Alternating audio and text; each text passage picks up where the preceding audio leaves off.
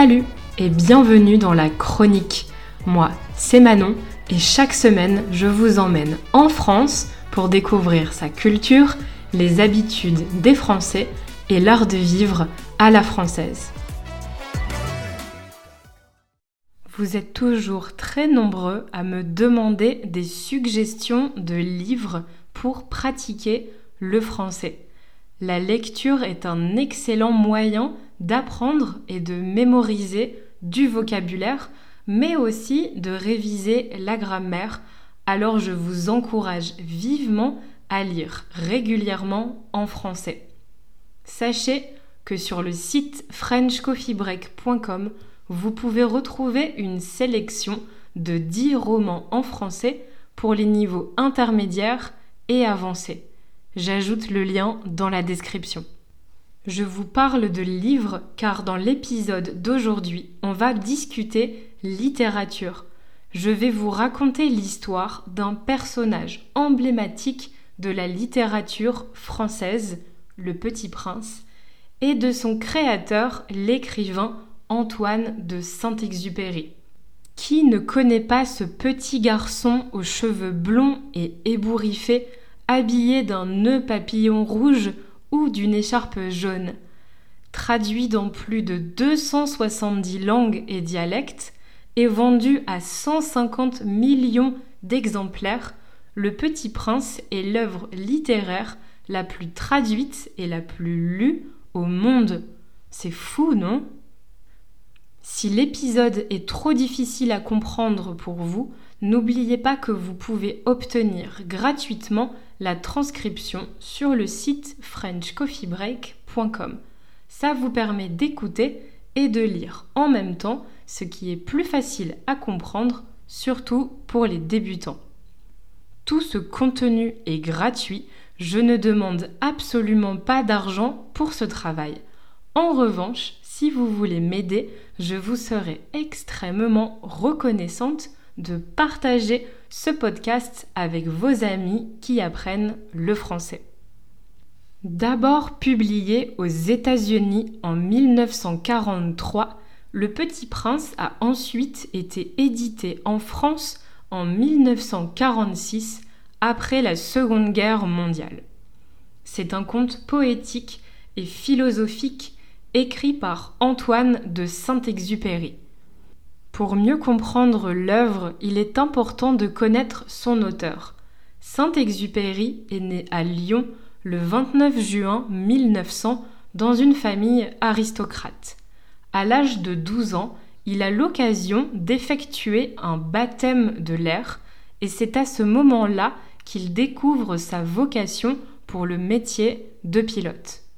Puis, au début des années 1920, il fait son service militaire dans l'armée de l'air où il apprend à piloter. Il a aussi toujours été passionné par l'art et la littérature et en parallèle, il écrit des récits dont l'action se situe dans le monde de l'aviation. En 1923, il entre comme pilote dans une société d'aviation qui assure le transport du courrier de Toulouse à Dakar, au Sénégal. C'est à cette époque qu'il écrit son premier roman, intitulé Courrier Sud. Dans le cadre de son travail, il a beaucoup voyagé. Il est notamment parti en Amérique du Sud pour travailler comme directeur d'une compagnie aéropostale. Pour Saint-Exupéry, L'aviation est une source d'inspiration. Ces longues traversées lui apprennent l'héroïsme et le sens du devoir qu'il raconte dans Vol de nuit. Dans les années 1930, après un accident d'aviation, il se retrouve en convalescence à New York, où il publie Terre des Hommes, une œuvre autobiographique dans laquelle Saint-Exupéry évoque une série d'événements de sa vie, mais surtout son travail pour l'aéropostale. Pendant la Seconde Guerre mondiale, il reprend son activité de pilote malgré ses blessures et l'interdiction de voler.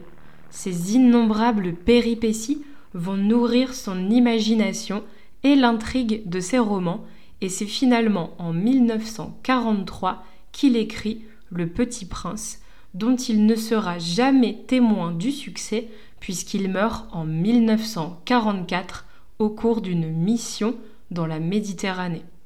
Les circonstances de sa mort restent mystérieuses encore aujourd'hui, mais il a sûrement été abattu par un chasseur de l'armée allemande. Maintenant qu'on connaît la carrière et la passion de Saint-Exupéry pour l'aviation, on comprend mieux le contexte du Petit Prince. Le récit compte en effet la rencontre entre un enfant et un aviateur. L'enfant s'ennuie sur sa minuscule planète, l'astéroïde B612, alors il décide de visiter d'autres mondes. Chaque chapitre raconte son voyage sur d'autres planètes habitées par des personnages qu'il juge étranges. Un roi, un vaniteux, un ivrogne, un businessman, un allumeur de réverbères et un géographe. Enfin arrivé sur Terre, dans le désert du Sahara, il fait la rencontre du narrateur, un pilote d'avion qui a eu un accident. Ils deviennent amis et chaque jour, le pilote en apprend un peu plus sur la vie du petit prince. Chaque rencontre du petit prince est l'occasion d'une allégorie qui met en avant le comportement absurde des adultes qui ont oublié avoir été des enfants. C'est un récit plein de poésie avec un langage simple mais qui n'a rien d'un livre pour enfants. L'histoire est racontée avec des mots enfantins et pourtant elle aborde des thèmes plus sombres insufflés par l'écrivain mélancolique et impuissant face à la guerre. La solitude du petit prince qui erre dans l'univers renvoie à celle de l'auteur en exil aux États-Unis. On retrouve des personnages vaniteux, prétentieux et égoïstes comme le monarque d'un empire factice ou le propriétaire d'étoiles.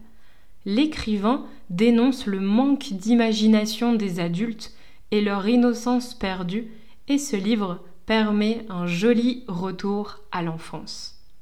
Le Petit Prince est sorti discrètement au printemps 1943. Les Américains lui ont réservé un bon accueil, mais on était alors loin du succès planétaire. Les Français devront encore patienter trois ans pour découvrir ce livre publié à titre posthume. À titre posthume, ça signifie après la mort, ici en l'occurrence après la mort de l'auteur le conte s'impose rapidement comme un livre incontournable en France. Aujourd'hui, 80 ans après sa publication, près de 400 000 exemplaires du Petit Prince sont encore vendus chaque année en France, un record. Mais pourquoi ce livre connaît-il un tel succès? Je pense que ce roman est apprécié des grands et des petits, il traite de sujets profonds qui parlent à tout le monde, l'humanité, l'amitié, l'amour, la recherche du bonheur. Les plus jeunes le découvrent avec leur innocence d'enfant, les adultes le redécouvrent plus tard avec une autre perspective. On le comprend mieux quand on le relit avec notre expérience d'adulte. De plus, certains extraits sont devenus des citations.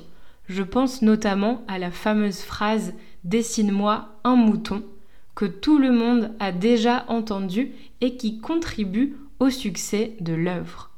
Ce que j'aime beaucoup également, c'est que le récit a été illustré par l'auteur lui-même.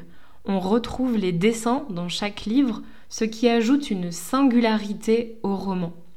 Je vais ajouter quelques illustrations dans la transcription pour que vous ayez une idée du style de Saint-Exupéry. Si vous ne connaissez pas encore Le Petit Prince, je vous recommande donc vivement de le lire. Il est adapté aux débutants car les mots employés sont relativement simples, bien que le message soit plus complexe. Le Petit Prince a été publié en de très nombreuses éditions, mais si vous préférez découvrir ou redécouvrir l'œuvre d'une autre manière, elle a aussi été adaptée en bande dessinée et au cinéma. Un film d'animation a été réalisé par Mark Osborne en 2015. Il a d'ailleurs reçu le César du meilleur film d'animation l'année suivante. Pour les plus grands fans, il existe aussi des milliers de produits dérivés du Petit Prince. Vêtements, tasses, porte-clés, timbres, cartes postales, bijoux, peluches, figurines et objets en tout genre, tout existe à l'effigie du Petit Prince. En Alsace, dans l'est de la France, le personnage a même son parc d'attractions où on peut voler en ballon et retrouver tous les personnages du livre. De quoi devenir incollable sur le sujet. La chronique, c'est fini pour aujourd'hui. Si vous avez aimé cet épisode, pensez à laisser une évaluation. C'est seulement quelques secondes pour vous, mais ça permettra à d'autres personnes de connaître le podcast. On se retrouve vendredi prochain pour un nouvel épisode de la chronique en attendant, retrouvez French Coffee Break sur les réseaux sociaux et sur YouTube pour du contenu en français au quotidien.